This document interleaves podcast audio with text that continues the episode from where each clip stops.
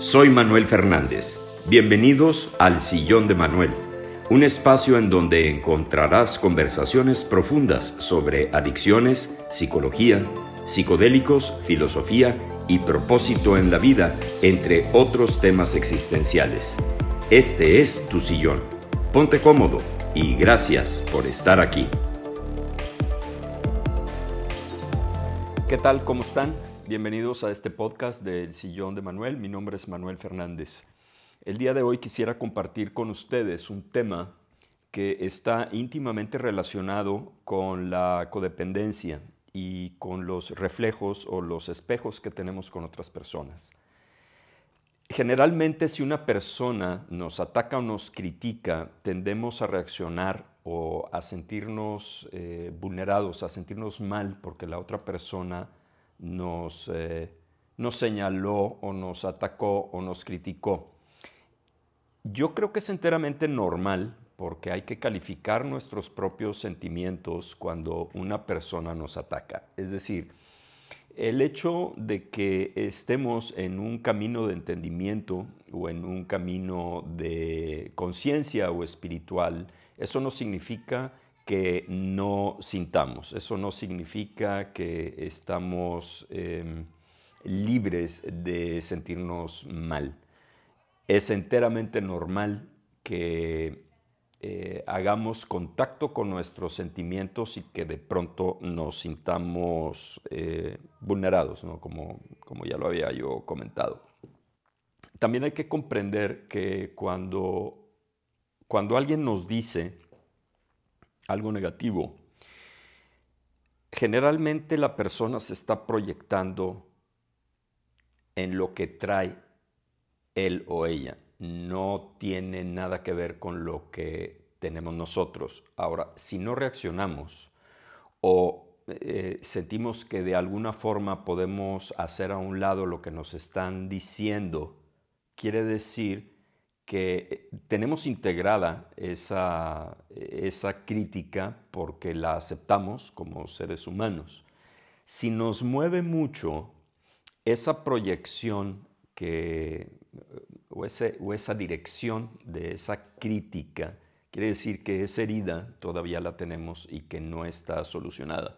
Por eso creo yo que todos en este camino, todos en esta vida, somos espejos unos de otros. Es decir, cuando, cuando uno critica, la única forma de saber,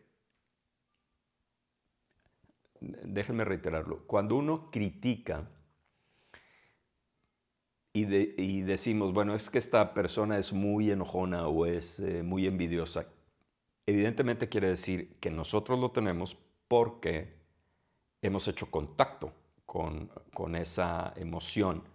De otra forma no podríamos calificar a otra persona. Es decir, si yo no soy una persona que tiene celotipia, ¿cómo puedo identificar que la otra persona es celosa? La única forma es si yo lo tengo. Ahora, también hay que ver esto desde un punto de vista compasivo, porque el hecho de que una persona nos critique y que podamos identificar, no, pues es que todo lo trae él y no tiene nada que ver conmigo, pero me estoy moviendo, también hay que aceptar nuestra humanidad. Es decir, no significa que porque ya tengo todo este, todo este entendimiento no me va a mover. Ahora bien, si si esa herida no está resuelta, evidentemente lo que me estén diciendo me va a calar más, me va a molestar más. Y creo yo que si bien al recibirla la integro, la acepto, la perdono, es más fácil que la pueda liberar, liberar. Porque hay que comprender que no somos perfectos, y que si tendemos mucho al perfeccionismo también es una herida de la infancia en donde nos dijeron que todo lo podíamos hacer mejor, que teníamos que sacar mejores calificaciones y que no nos podíamos equivocar. Eh, hay una frase que dicen el perfeccionista es un perfecto infeliz, es decir, cuando estamos constantemente buscando esa perfección, no es otra cosa más que el ego, la mente diciéndonos que no nos podemos equivocar. Por supuesto que siempre nos vamos a equivocar y esos hierros, esos errores se puede convertir en una oportunidad para evolucionar. Ahora bien, cuando una persona nos está atacando o nos está, eh, nos está criticando, también hay que tomar en consideración que son sus propias inseguridades las que no están resueltas y está buscando a un victimario para poderse él o ella victimizar. Y hay que comprender que en esta vida no hay ni víctimas ni victimarios. Entonces, si la persona nos está diciendo que eh, hicimos mal las cosas, que eh, dimos una, una mala sugerencia, es algo que tiene que trabajar la otra persona.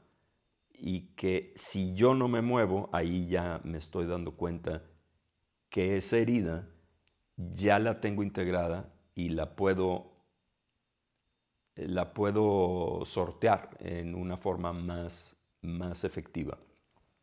Ahora, si bien ya entendemos que todos somos espejos unos de otros, tampoco va a implicar que me voy a tirar al suelo para que me vuelvan a atropellar. Porque si no entra otro proceso, que es el proceso de la culpa o de la vergüenza, que son vibraciones muy bajas. Eh, cuando eh, tenemos conciencia que desde la niñez se nos ha criticado o se nos ha atacado, ahora en nuestra adultez tenemos que aceptarlo y tenemos tenemos que ver que esa es una herida que ya pasó, que es una herida que ya hemos podido solucionar y que la tenemos integrada desde la adultez. Eso, insisto, no va a significar que no duela esa, esa embestida, pero ya lo podemos eh, de alguna forma transmutar en una realidad sana y no en esa actitud patológica de decir, sí, es que yo tengo la culpa de lo que me está diciendo la otra persona.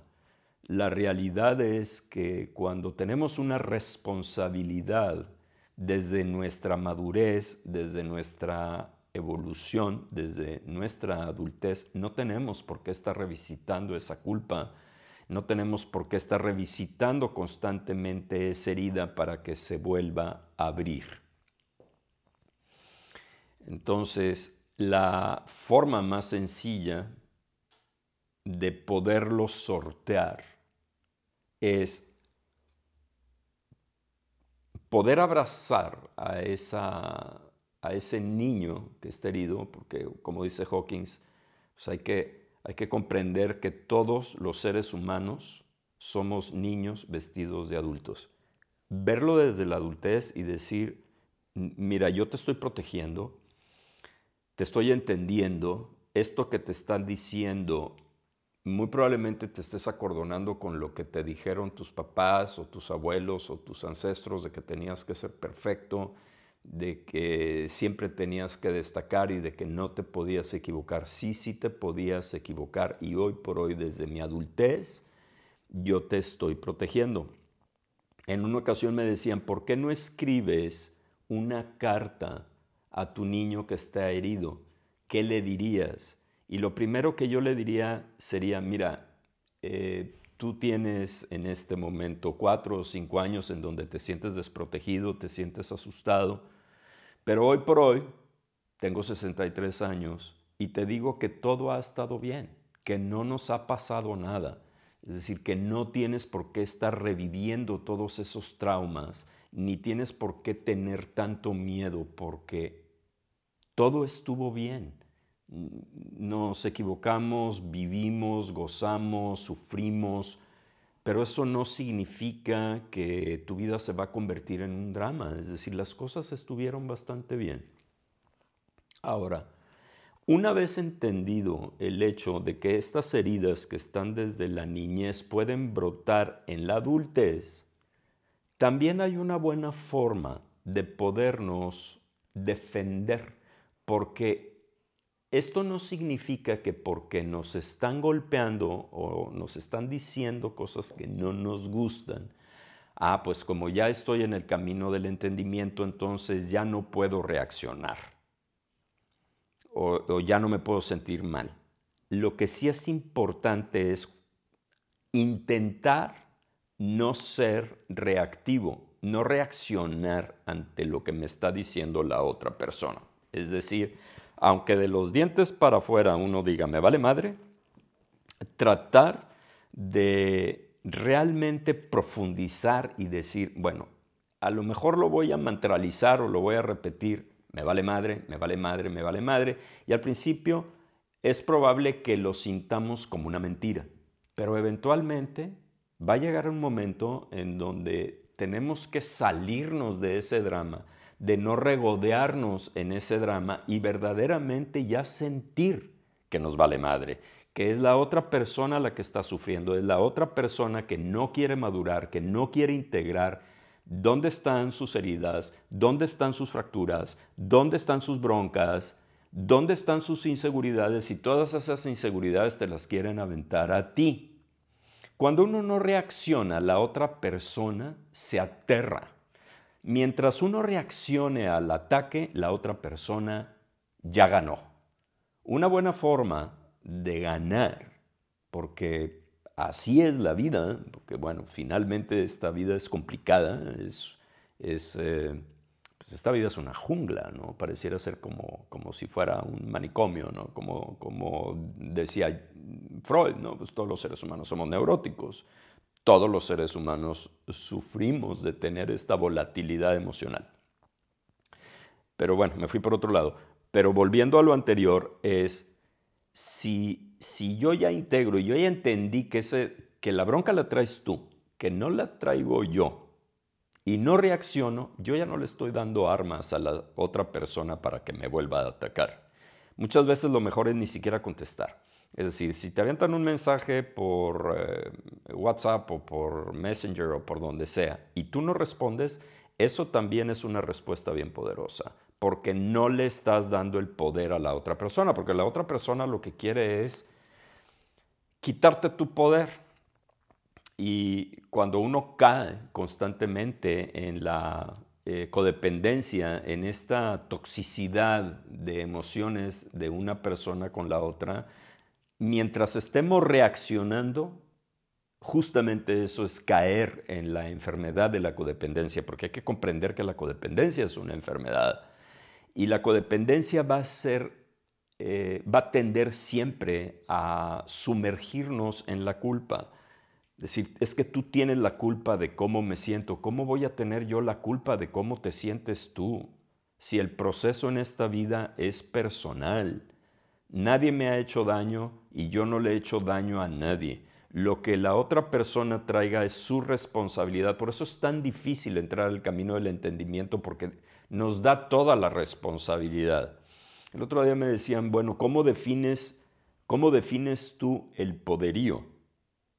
el poderío para mí es tener este equilibrio emocional en donde me convierta en la medida que pueda en una persona imperturbable. Es decir, que lo que tú me digas es bronca tuya, que, lo que en lo que tú me ataques es bronca tuya, no es una bronca mía.